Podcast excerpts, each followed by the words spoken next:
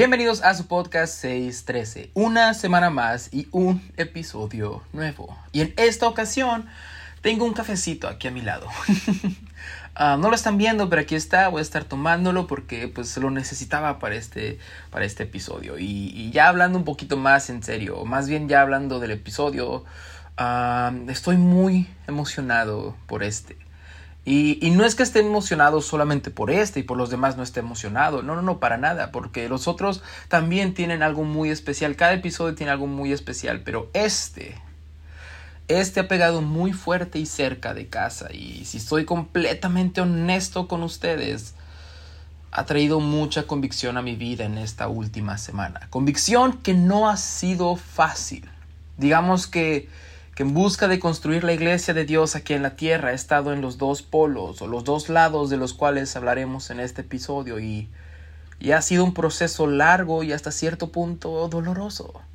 Así que ya, este episodio creo que será un poquito más vulnerable, nos vamos a meter en problemas, vamos a, hablar un poquito de cosas polémicas, ah, pero sí, yo mismo seré un poco más vulnerable que nosotros porque pues hay que ser obedientes a la palabra de Dios, ¿no?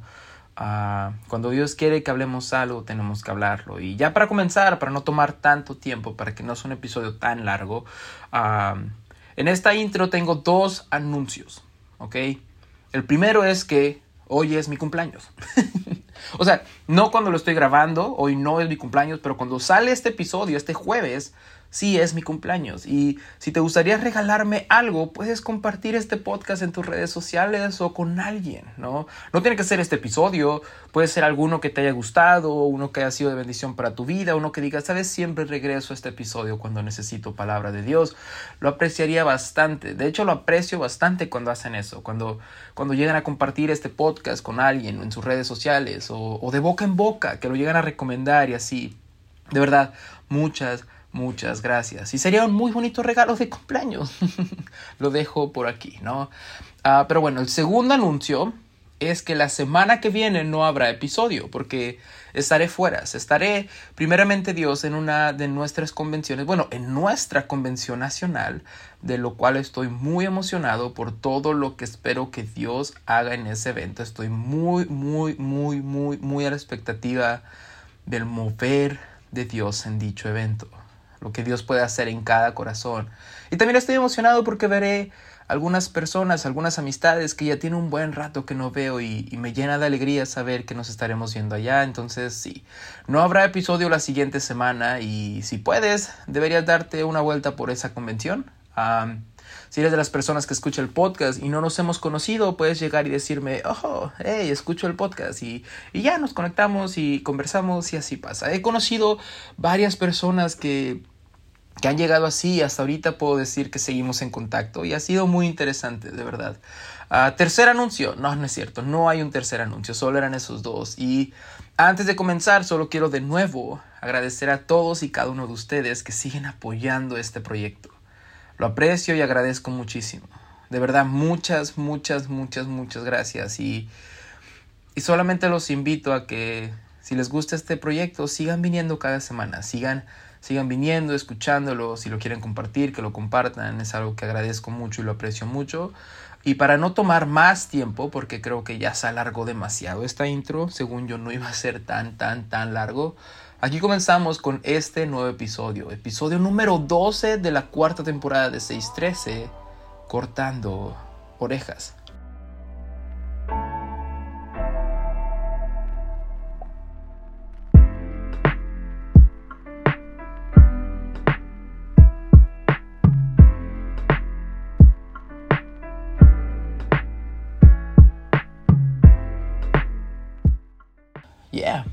Como les explicaba en la intro de este episodio, este episodio en particular creo que estará un poquito más difícil de abordar porque creo que, ha tocado fibras muy sensibles mientras lo estaba preparando y, y quiero tratar de entregarlo de la mejor manera posible para que pueda ser entendible y sobre todo que pueda ser de bendición y traiga alguna convicción a tu vida como lo ha traído a mi vida de verdad, después de esto que Dios ha estado tratando y sigue tratando en mi corazón, porque es algo reciente. Ah, y ahorita voy a explicar un poquito cómo nace esta idea o este episodio. Pero Dios sigue trabajando con esto, pero ya de antemano puedo decir que trajo una convicción a mi vida. Ah, porque este episodio nace de un tema que, ya, es crucial, pero crucial e importantísimo. Y dicho tema es el mismo que estamos por tocar en la convención que les decía al principio de este episodio. El título de esta convención nacional juvenil es Construyendo juntos la iglesia. Y aunque pareciera que es algo completamente obvio que tenemos que hacer y que entendemos que sí, que debemos permanecer juntos y juntos construir todo, muchas veces cometemos otros actos que nos llevan al lado contrario de ese objetivo, completamente opuesto. y justo en esta semana estaba reflexionando en eso y estaba pensando en ese título de, la convención y, y lo que significa construir la iglesia juntos. Y Dios comenzó a poner esto en mi corazón y como dije, fui confrontado, fui exhortado de parte de Dios y solamente quiero compartirlo aquí. espero que sea de, de mucha bendición para sus vidas, ¿no? Y quiero comenzar precisamente desde la base o el fundamento de eso. Dios nos ha diseñado a estar juntos y construir juntos. ¿Ok? Jesús lo ponía tan claro, tan claro de esta manera. Cuando de repente estaban sanando, estaban haciendo muchas cosas y, estaban liberando personas que tenían espíritus inmundos y alguien lo acusó y le dijo, oh, él echa a los demonios fuera en el nombre de Belcebú o de Satanás o, de algún nombre que le pongan, ¿no? Y Jesús le dijo, ¿cómo crees que vas a echar un demonio con, en el nombre de otro demonio? una casa dividida no prospera. Si un reino está dividido contra sí mismo, tal reino no puede permanecer.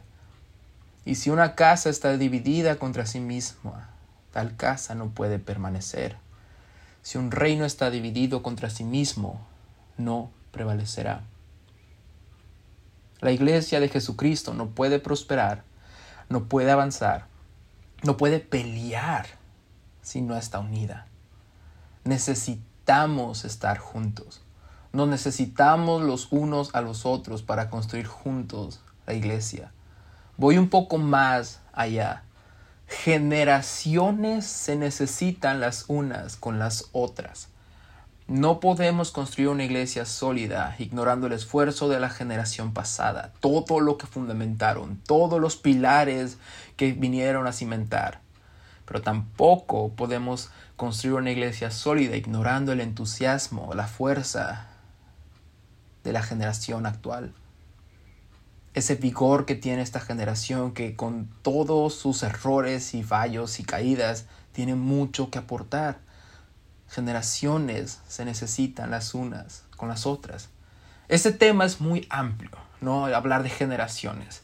Ah, pero quiero solamente tocar algunos puntos dar algunos ejemplos que están en la Biblia para respaldar estos puntos, para ponerlo de una manera más clara.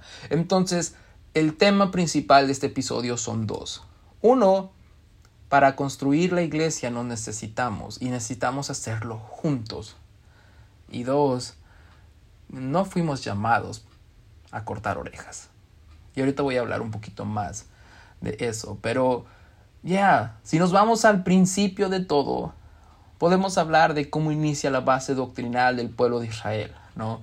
El pueblo mismo de Israel reconocía a su padre Abraham como uno de los patriarcas, era, era su estandarte, era la persona a la que miraban, era, era su padre de la fe, como lo decían en Hebreos, pero nunca dejaban fuera las otras dos generaciones venideras. No era una solamente, sino que reconocían la importancia de las tres generaciones. Constantemente podemos encontrar en la Biblia, en el, Viejo Testamento y aún en el Nuevo Testamento. Constantemente podemos encontrar cuando hablaban del Dios de Abraham, pero también el Dios de Isaac y asimismo el Dios de Jacob. No fue fundamentada la, la nación de Israel en una sola generación, sino que entendían que fueron igual de importantes las generaciones que siguieron y nos enseña que no basta con una sola generación fuerte para que la iglesia crezca y avance. Dije, no basta solamente con una generación fuerte para que la iglesia crezca y avance. Una generación fuerte puede darte un poco de, crecimiento y fruto en el presente, pero puede que se desvanezca en el futuro y puede que ni siquiera honre todo lo que pasó en el pasado. Se necesita la unión y el trabajo en conjunto de dos o más generaciones en un mismo espíritu, con un mismo llamado y una misma misión. Abraham tuvo que salir de su parentela y dar pasos de fe en lo desconocido completamente. Isaac tuvo que liderar la migración de los hebreos hacia nuevas tierras, pero ya no estando en una, en una oscuridad total como lo estaba Abraham. Y siguieron avanzando. Jacob tuvo que aprender de sus errores del pasado y pelear con Dios para ser una nueva criatura y llevar el nombre del pueblo. Los tres hicieron cosas distintas, pero con un mismo objetivo. Y las tres generaciones fueron importantes para lo que fue la fundación del pueblo de Israel, porque generaciones nos necesitamos las unos, las unas con las otras. Podemos seguir viendo más y más ejemplos en la Biblia. Y obviamente ¿cómo poder hablar de generaciones sin no tocar el tema de Moisés y Josué? ¿No? Moisés fue necesario, fue el líder necesario, la generación necesaria para sacar al pueblo de Egipto de la esclavitud en la que estaban, del dolor y del sufrimiento en el que estaban. Pero Josué fue el que los dirigió a entrar a la tierra prometida. No pudo una generación sin la otra. Moisés, aún siendo líder, necesitó de la, de la fuerza y el vigor de Josué para ir y explorar tierras más allá de lo que imaginaban. Y Josué necesitó la guianza, los estatutos, la, la, relación que Moisés tenía con Dios para poder llegar a la tierra prometida. No pudo solo Josué sin esa relación que tuvo Moisés con Dios y los estatutos que Dios le dio a la generación de Moisés. No pudo Moisés sin la fuerza de, Josué y de Caleb, que, que fueron valientes y, se, se animaron a ir más allá de lo que las otras personas no podían ver. Una generación fue necesaria para la otra generación y viceversa. Y así fue avanzando el pueblo de Israel, generación tras generación, tras generación, tras generación. Pero justo en este momento también podemos hablar de la importancia de la generación perdida. Porque ves, entre generaciones puede estar este eslabón que, que se pierde. Porque si nos vamos al libro de jueces, justo al inicio dice que después de la muerte de Josué, se levantó una generación que no conocía a Jehová.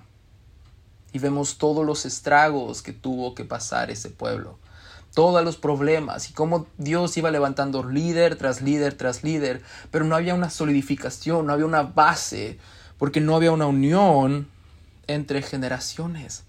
Era una generación solamente la que estaba eh, peleando. No seguían los estatutos de la generación pasada. Tenían la fuerza de esta generación, pero no tenían la base de la generación pasada. Y un reino dividido no prospera. No necesitamos los unos con los otros. Tenemos también el ejemplo de David y Salomón. David fue el rey conforme al corazón de Dios que empezó a poner más en orden todo lo que tenía que ser el pueblo de Israel. ¿no? Comenzó a regresarlos a la santidad, comenzó a, a regresar al arca del pacto, comenzó a hacer muchas, muchas cosas. De hecho, comenzó a hacer los planos para construir el templo de Dios, ¿no? Construir la iglesia. Pero David no fue el que lo construyó. David fue el que trazó los planos, fue el que trazó el camino, pero fue Salomón con su sabiduría, con todos los recursos, con todas las riquezas, con todo el conocimiento, con toda la mano de obra, el que llegó a construir dicho templo. Pero Salomón no hubiera podido construir ese templo sin los planos y el deseo de David. Todo lo que Dios había puesto en el corazón de David fue necesario para que la fuerza y el emprendimiento de Salomón pudieran tener un fruto bueno. Nos necesitamos entre generaciones. Elías, la generación de Elías, tenía una generación que venía detrás de él y era Eliseo y podemos ver que Eliseo se junta con él Y aunque Elías le dice, no, no, no, no, no, apártate un poco, Eliseo le dijo, no, yo quiero estar contigo, porque reconocía que Eliseo no podía ser fuerte, no podía crecer, no podía llevar más allá el llamado que Dios le había hecho si no estaba cerca de la otra generación, de la generación de Elías. También tenemos más adelante el ejemplo de Pablo. Pablo era la generación más antigua, era, el maestro de maestros, era aquel que tenía todo el conocimiento de la ley, tenía todo el conocimiento de los profetas y ahora tenía también la revelación de Jesucristo. Y Pablo sabía lo importante, la importancia de depositar todo eso y más, y aún así confiar en la generación venidera. Y podemos encontrar cómo deposita toda su confianza en Timoteo su pupilo, su hijo espiritual, y le empieza a animar, no dejes que nadie te tome en poco, no dejes que nadie te ignore solo por ser joven. Tu generación es importante, tu generación es demasiado importante para que sigamos avanzando como iglesia. Jesús vino a establecer una iglesia aquí en la tierra y lo hizo a base de generaciones. Aún los discípulos tenían distintas edades. Había discípulos que ya estaban más ah, avanzados en edad y había personas que eran mucho más jóvenes. Porque generaciones se necesitan unas con otras. Y aquí, justo aquí, quiero atacar un cliché que hasta el día de hoy yo también lo creía y, creo que, que, que, que, es muy ambiguo, pero, pero creo que nos podemos perder un montón de cosas, nos podemos perder de mucho si solamente pensamos así, como este cliché lo dice. Y no sé si lo has escuchado, pero, pero muchas veces dicen, necesitamos la fuerza de los jóvenes con la sabiduría de los ancianos. O, poniéndolo de esta manera, necesitamos la fuerza de la, de la generación nueva con la sabiduría de la generación pasada. Y aunque creo que sí tiene mucho de verdad, este sistema de pensamiento. Porque, porque sí, o sea, muchas veces las personas mayores van a tener mucha más experiencia que nosotros, mucha más sabiduría que nosotros. Y muchas veces los jóvenes también van a tener mucho más vigor, muchas más ganas, muchas más fuerzas que la otra generación. Pero creo que nos podríamos perder. Es más, creo que nos estamos perdiendo de mucho, mucho, mucho por pensar de esa manera. Me explico. Yo también pensaba de esa manera que necesitábamos la fuerza de la juventud y la sabiduría de los ancianos. Pero si somos completamente sinceros y vemos la imagen completa, y sobre todo viendo la Biblia, basándonos en la Biblia, Caleb aún tenía fuerza siendo ya mayor. Y de hecho, Caleb, cuando ya era anciano, conquistó territorios, territorios que ningún otro joven pudo conquistar. ¿Quieres ir un poco más allá? Samuel era mucho más susceptible a la voz de Dios que Elí. ¿Y a qué voy con todo esto? Que creo que es hora de empezar a confiar los unos con los otros. Necesitamos confiar una generación en la otra, en todas las áreas. Hay jóvenes hoy en día que también tienen revelación. No solamente la revelación va a ser en las cabezas de las iglesias, en las personas más adultas, en las personas que llevan años en la iglesia. Pero también hay adultos que siguen teniendo las fuerzas para conquistar nuevos territorios, para ir y seguir abriendo iglesias, ir y pasar estragos en otras ciudades, en otros países. Hay una iglesia que está buscando la unión de ambas generaciones y la plenitud de sus dones y talentos para seguir avanzando y creciendo.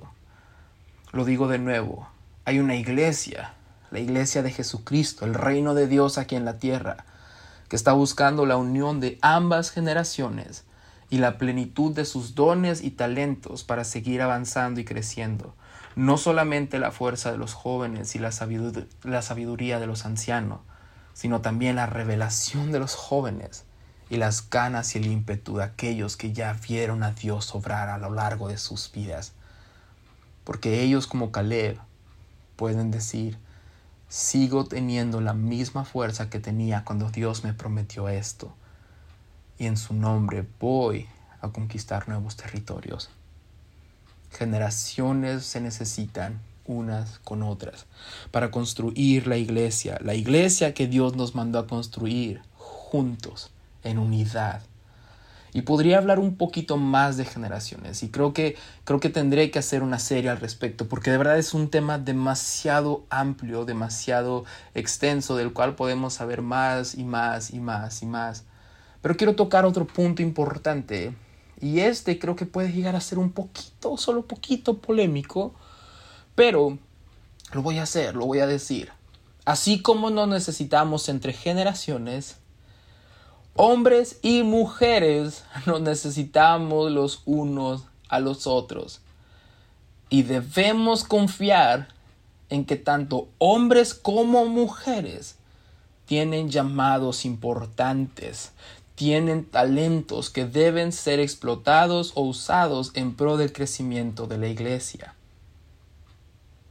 Hombres y mujeres tienen llamados, tienen talentos, tienen dones, tienen unción, y deben de ser usados en pro de la iglesia, del crecimiento de la iglesia. Dios mismo al inicio de la creación nos los estaba mostrando cuando le entrega toda la tierra a Adán y Eva. No quiere decir un poquito más allá. Eva no sale del pie de Adán o Eva no sale de algún cabello de Adán porque no es ni menos ni más que Adán. Eva sale de la costilla, del costado de Adán, representando que ambos tienen la misma importancia, están lado a lado, uno no está arriba que el otro. Sí, reconocemos la autoridad espiritual, reconocemos que hay autoridad, pero también reconocemos que hay autoridad de parte de los dos, de las dos partes. Porque la Biblia nos, nos dice, esposa, sujétate a tu marido, ¿no? Sujétate a tu esposo, obedece a tu esposo. Pero también la misma Biblia nos dice, y, marido, esposo, ama a tu esposa como Cristo amó a su iglesia. Y si nos vamos más adentro, que no todos los domingos nos las pasamos adorando, celebrando que Dios nos dio libertad, que Dios nos dio autoridad, que Dios nos puso su nombre. Entonces, ya. Adán y Eva estaban lado a lado. Ambos recibieron el llamado a labrar la tierra, a cuidarla, a criar a sus hijos, a cuidarlos. Quieres ir un poquito más allá. Una historia de la que casi no se habla en ese aspecto es, es la mujer que alojó a Elías. En Segunda de Reyes, capítulo 4, del verso 8 al 37, ya vamos a leer un montón por si no hayas leído la Biblia en esta semana, aquí la puedes leer. Dice, un día en que Eliseo pasó por Sunem, una mujer importante mm, que allí vivía lo invitó con mucha insistencia a que pasara a comer, y cada vez que Eliseo pasaba por ahí se quedaba a comer. Entonces ella le dijo a su marido, no su marido le dijo a ella. Entonces ella le dijo a su marido, mira, yo sé que este hombre que cada vez que pasa nos visita. Es un santo profeta de Dios. Vamos a construir en la azotea un cuarto para él. Entonces ella le dijo a su marido, vamos a construir en la azotea un cuarto para él. Le pondremos una cama, una mesa, una silla y una lámpara. Así cuando él venga a visitarnos podrá quedarse allí. Una vez en que llegó a ese cuarto para quedarse a dormir en él, le dijo a Geazi, su criado, llama a la señora Sunamita. El criado la llamó y cuando ella se presentó ante él, Eliseo ordenó al criado, dile a esta señora que ha sido tan amable con nosotros que si podemos hacer algo por ella, que si quiere que hablemos en su favor con el rey o con el jefe del ejército. Yo estoy bien aquí entre mi propia gente, respondió ella. Entonces, ¿qué podemos hacer por ella? No sé, respondió Geazi. No tiene hijos y su marido es anciano. Llámala, dijo Eliseo. El criado fue a llamarla, pero ella se quedó de pie en la puerta. Entonces Eliseo le dijo, Para el año que viene, por ese tiempo tendrás un hijo en tus brazos. Ella respondió, No, mi señor, no engañe un hombre de Dios a su servidora. Pero tal como Eliseo se lo anunció, ella quedó embarazada y al siguiente, al siguiente año dio luz un hijo. Mm. Pero todo nace de que ella le dice a su marido, construyamos una habitación para que el profeta se quede aquí. Construyamos. Ella tuvo la visión, ella tuvo ese llamado, pero le dijo a él, construyamos juntos una habitación. No hubiera habido nacimiento si no hubiera sido por la visión de la esposa en esta historia. ¿No? Y el niño creció, pero un día en que salió a ver a su padre que estaba con los segadores, comenzó a gritarle a este, ¡ay, mi cabeza! me duele la cabeza. El niño había, estaba teniendo problemas y, y algo le estaba pasando. Y el padre pudo haber dicho, como decimos hoy, ah, ok, entre ustedes hombres, oren por esta persona y, y ya, ¿no? Ustedes tienen la unción. Ustedes son los únicos que pueden hacer esto. Entonces su padre dijo a un criado, llévalo con su madre. Perdón, me emociona demasiado porque la Biblia siempre le da el valor que se merece la mujer. Muchas veces he escuchado como personas fuera de, del cristianismo que dicen, no, es que la Biblia es misógina, es machista. Ya no han leído la Biblia. La Biblia se la pasa dándole valor, importancia a la mujer.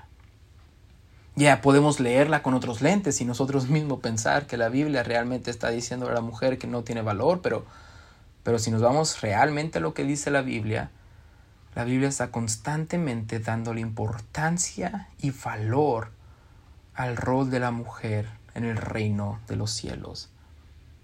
El criado lo tomó y lo llevó a donde estaba su madre, la cual lo sentó sobre sus rodillas hasta el mediodía. Entonces el niño murió. Pero ella lo subió al cuarto del profeta, el que habían construido juntos. Lo puso sobre la cama y salió dejando cerrada la puerta. Luego llamó a su marido y le dijo, envíame un criado con un asna para que yo vaya a ver al profeta. Luego volveré. ¿Por qué vas a verlo hoy? preguntó su marido. No es luna nueva ni sábado. No te preocupes, contestó ella. Y ordenó que le apajearan un asna y dijo a su criado, vamos adelante. Y hasta que yo te lo diga, no hagas que me detenga. Así ella se fue y llegó al monte Carmelo donde estaba el profeta. Cuando Eliseo la vio venir a lo lejos, dijo a Geasi, su criado, Mira, es la señora Sunamita. Corre a recibirla y pregúntale cómo está y cómo están su marido y su hijo. Y el criado fue y ella le dijo que estaban bien. Luego llegó al monte en donde se encontraba Eliseo y se abrazó a sus pies. Geasi se acercó para apartarla. Pero Eliseo le ordenó, déjala porque está muy angustiada y hasta ahora el Señor no me ha dicho lo que le ocurre. Entonces ella le dijo, Señor, ¿acaso le pedía a usted tener un hijo? ¿No le pedía a usted que no me engañara? Eliseo dijo entonces a Geasi, prepárate, toma mi bastón y ve allá. Si te encuentras con alguien, no lo saludes, y si alguien te saluda, no lo respondas. Luego coloca mi bastón sobre la cara del niño. Pero la madre del niño le dijo a Eliseo, juro por el Señor y por usted mismo que de aquí no me iré sin usted. Desde el principio la mujer tuvo los obstáculos, ¿no? Cuando, cuando el esposo le dijo, ¿por qué vas a buscarlo si hoy no es día para ir a buscarlo? Y ahora Eliseo le está diciendo, ok, voy a mandar a mi criado. Pero de no ser por la insistencia de la madre, Eliseo no hubiera ido con ellos. Entonces Eliseo se fue con ella. Mientras tanto, Geasi había adelantado a ellos y había colocado el bastón sobre la cara del muchacho, pero éste no daba la menor señal de vida.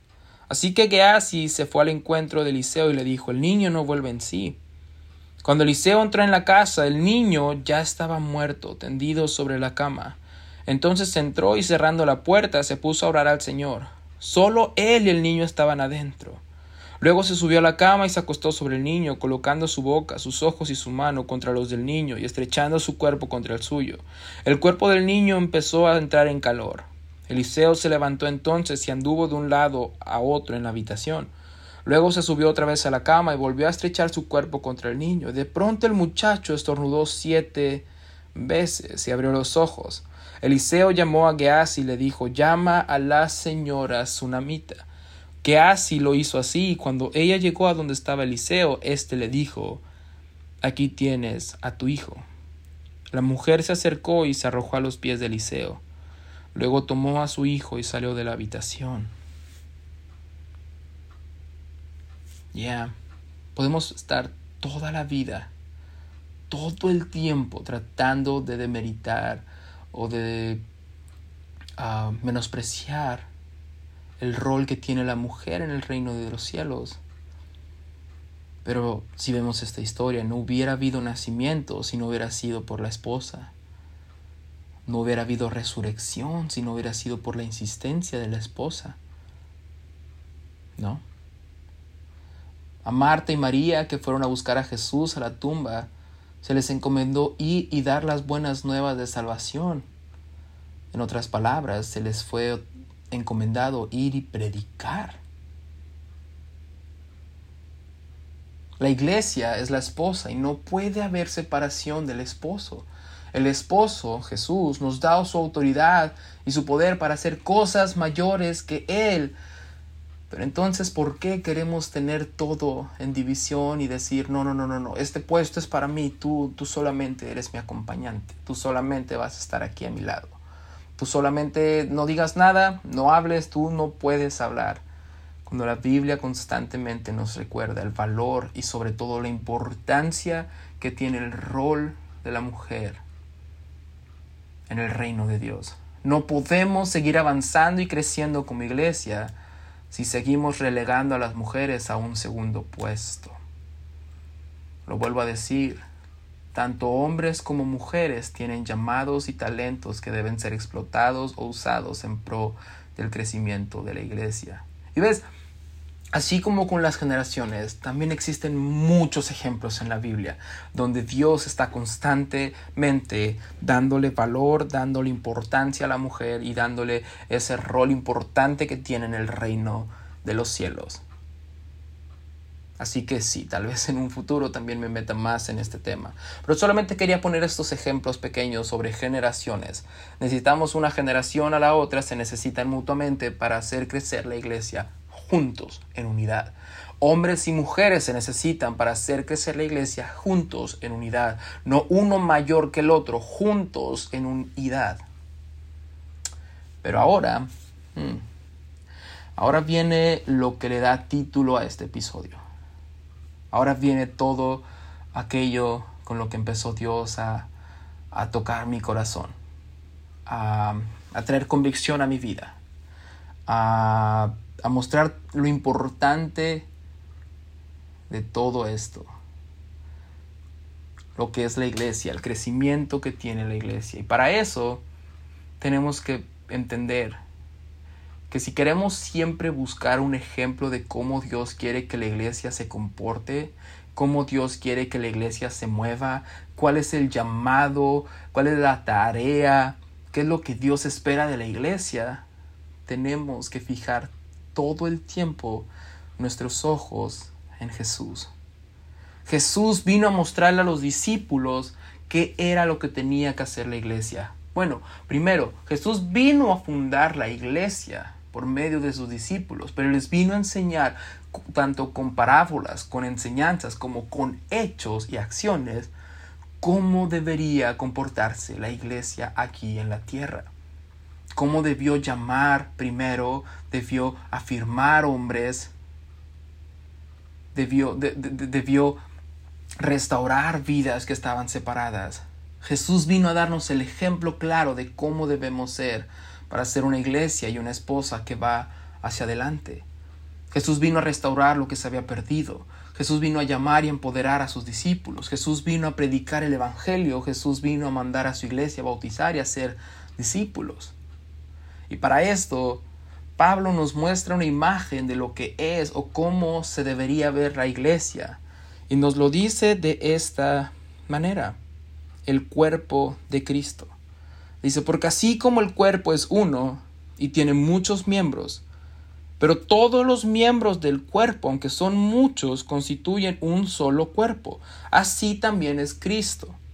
Pues por un mismo espíritu todos fuimos bautizados en un solo cuerpo. Ya judíos o griegos, ya esclavos o libres, y a todos se nos dio a beber del mismo espíritu. No importa si era una generación u otra, no importa si era un hombre o mujer, no importa si era un esclavo libre, no importa si era griego o judío. Porque el cuerpo no es un solo miembro, sino muchos. Si el pie dijera, ¿por qué no soy mano? No soy parte del cuerpo.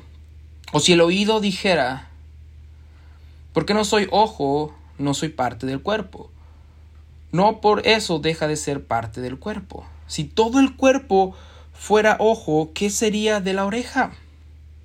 Si todo fuera oído, ¿qué sería del olfato?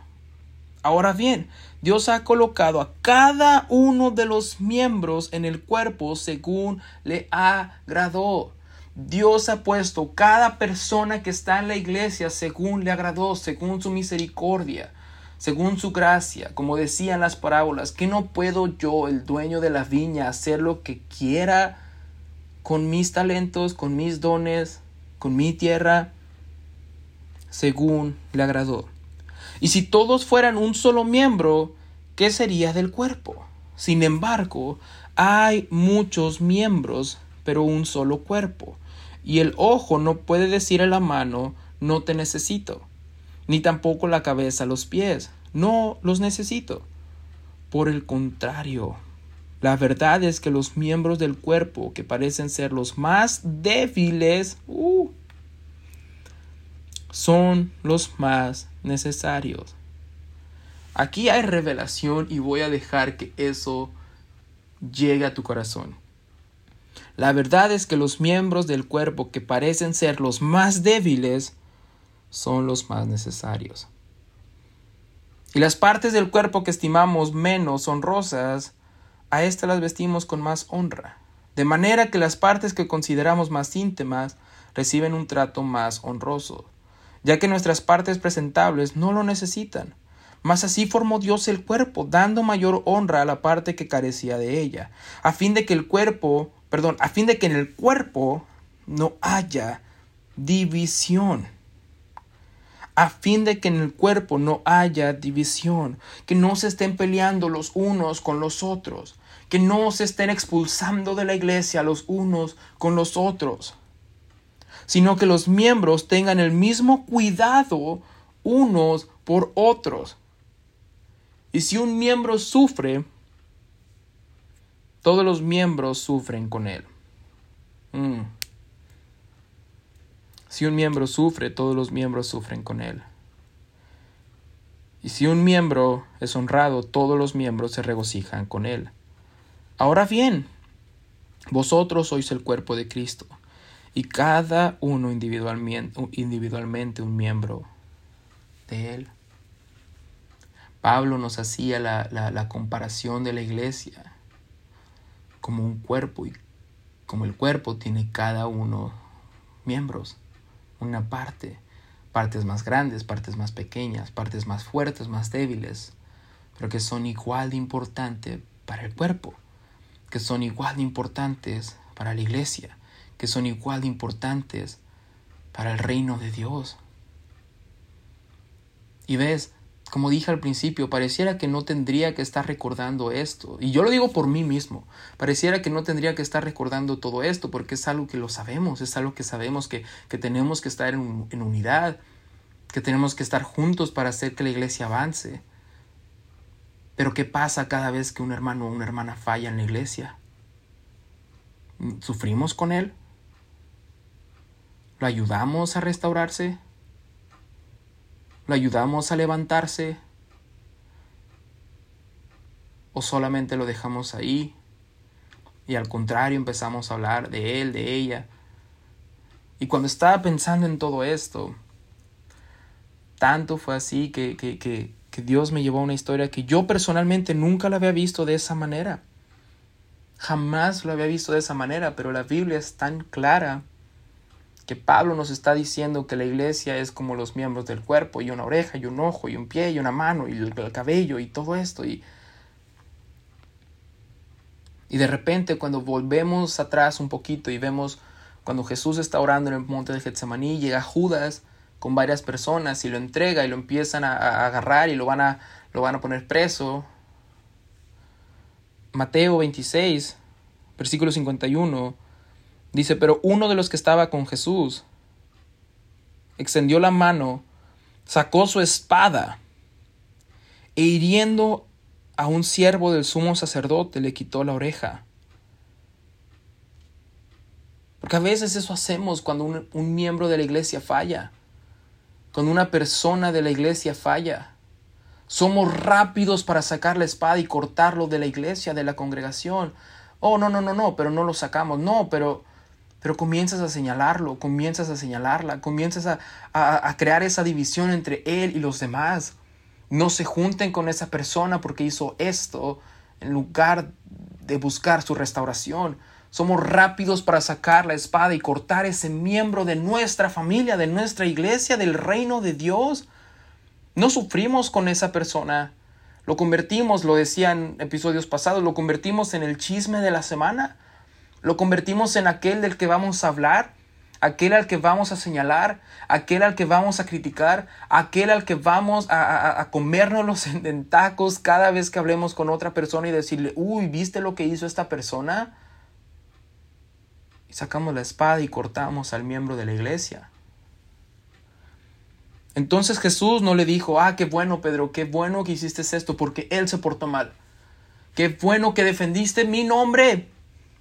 No, porque a veces lo decimos, no, no, no, pero yo estoy haciéndolo por no dañar a la iglesia, por no dañar el nombre de Jesús, por no dañar la imagen de Jesús. Jesús no le, no, le aplaudió a Pedro. No le dijo, Pedro, gracias por defenderme. Pedro, gracias porque hiciste esto, cortaste el miembro de esta persona, cortaste la oreja de este, de este soldado que quería hacerme daño.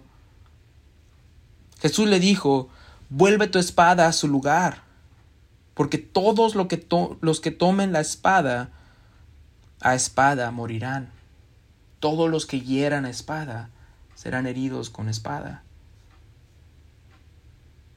Y no sé si has leído Apocalipsis, pero yo puedo sacar la espada y cortar ese miembro de la iglesia y, comenzar a criticar, a, querer que, se separe ese miembro de la iglesia y comenzar a condenarlo, a señalarlo con mi espada. Pero hay una persona que tiene una espada de doble filo, de la cual yo no quiero ser merecedor. Yo no quiero ser condenado con esa espada. Yo no quiero herir espada para, para que me hieran espada. En otra, en el otro evangelio, porque eso fue en Mateo, en otro evangelio, en esta misma historia, Jesús nos muestra claramente cuál es el papel de la iglesia cuando una persona falla cuál es la, función de la iglesia, la tarea de la iglesia, a qué fuimos llamados como esposa de Cristo cuando una persona no se porta con los alineamientos de la iglesia, con los alineamientos del reino de Dios. Viendo los que estaban con él, esto es en Lucas 22, lo que había de acontecer, le dijeron, Señor, heriremos a espada. Y uno de ellos hirió a un siervo del sumo sacerdote y le cortó la oreja derecha. Entonces respondiendo Jesús dijo, basta ya, déjenlo. Y tocando su oreja, le sanó. En otras traducciones dice, y tocando su oreja le restauró. Y doy gracias a Jesús, porque yo muchas veces he sido como Pedro. Muchas veces he cometido actos impulsivos donde personas que me hacen daño, personas que, que, hacen daño a la iglesia, personas que no se comportaron de la mejor manera, yo saco rápido mi espada y lastimo, separo, condeno. Y hoy por hoy puedo decir que gracias que existe un Jesús que restaura. Así como existe una iglesia que a veces es rápida para sacar la espada y cortar miembros, lastimar miembros, lastimar personas, lastimar corazones, señalar rápidamente. Así como existe una iglesia que a veces es rápido para eso, también existe un Jesús que es rápido para restaurarlo, rápido para sanarlo, rápido para abrazarlo, para, para, para tomar su lugar. Porque ves, el pueblo de Israel separaba a los leprosos y los llevaba lejos y ellos no podían acercarse al pueblo y existía una separación. Pero cuando vemos los evangelios y vemos la primera interacción de un leproso con Jesús, vemos que un leproso se acerca arriesgando su vida para decirle, Señor, si tú quieres, sáname. Si tú quieres que yo sea sano, sáname. Y Jesús le dice, si quiero, sé sano.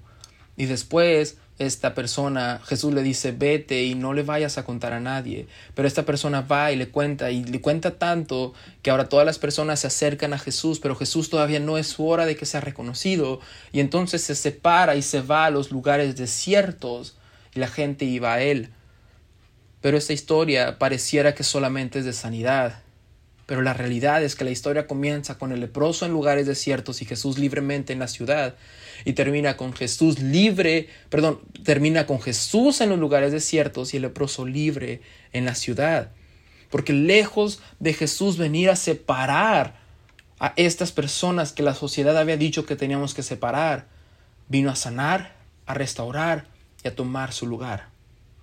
Y esa es la tarea que tiene que tener la iglesia cuando un miembro sufre, los otros sufrimos con él. No cortamos a ese miembro de la congregación, no cortamos a esa persona de la iglesia, no, no, creamos una separación. La Biblia dice, los que son más espirituales, ayúdenlo a levantarlo. No saquen la espada luego, luego en, defensa de supuestamente doctrinas que lo que hacen es separar y lastimar corazones. La iglesia no fue llamada a cortar orejas, la iglesia fue llamada a restaurar personas, porque así como tú y como yo fuimos alguna vez restaurados y seguimos siendo restaurados constantemente, diariamente por un Jesús que vino a tomar nuestro lugar, Así mismo tenemos que ser con las personas que están allá, con cualquier persona, no solamente con las personas del mundo que todavía no se acercan a Dios, sino aún con personas que ya han estado en el Evangelio por años y que en un momento se deslizaron, cayeron, fallaron, pero que necesitan de nuevo a su iglesia para que sean restaurados, para que sean levantados, no para que sean cortados, no para que sean señalados, no para que sean condenados, porque nos necesitamos en unidad, juntos, como un solo cuerpo. Si el ojo falló, la oreja se duele con el ojo, la pierna se duele con el ojo. No es que la pierna va a agarrar y se va a ir corriendo y va a dejar el ojo ahí, porque no, no me voy a juntar con este ojo porque este ojo falló y guácala, yo no quiero que, que me vean con esta persona, sino que sufre con ese ojo que falló se duele con ese ojo que falló. La iglesia necesita restauración. La iglesia necesita sanidad. La iglesia necesita misericordia. ¿Por qué? Porque necesitamos estar juntos para ir hacia adelante, para poder avanzar hacia lo que Dios nos ha llamado, para poder seguir estando en este mundo y ofrecerle también al mundo, hey, si vienes aquí, aquí tienes una familia, Tienes una comunidad, una comunidad que no te va a dar la espalda la primera vez que tú falles, sino que se va a doler contigo y va a buscar tu restauración, porque fuimos llamados por Jesús a restaurar orejas, no a cortarlas. Fuimos llamados a construir una iglesia juntos, en unidad. Generaciones no necesitamos las unas con las otras. Hombres y mujeres tienen el mismo valor y la misma importancia, el mismo rol en el reino de los cielos y las orejas necesitan ser restauradas, no cortadas.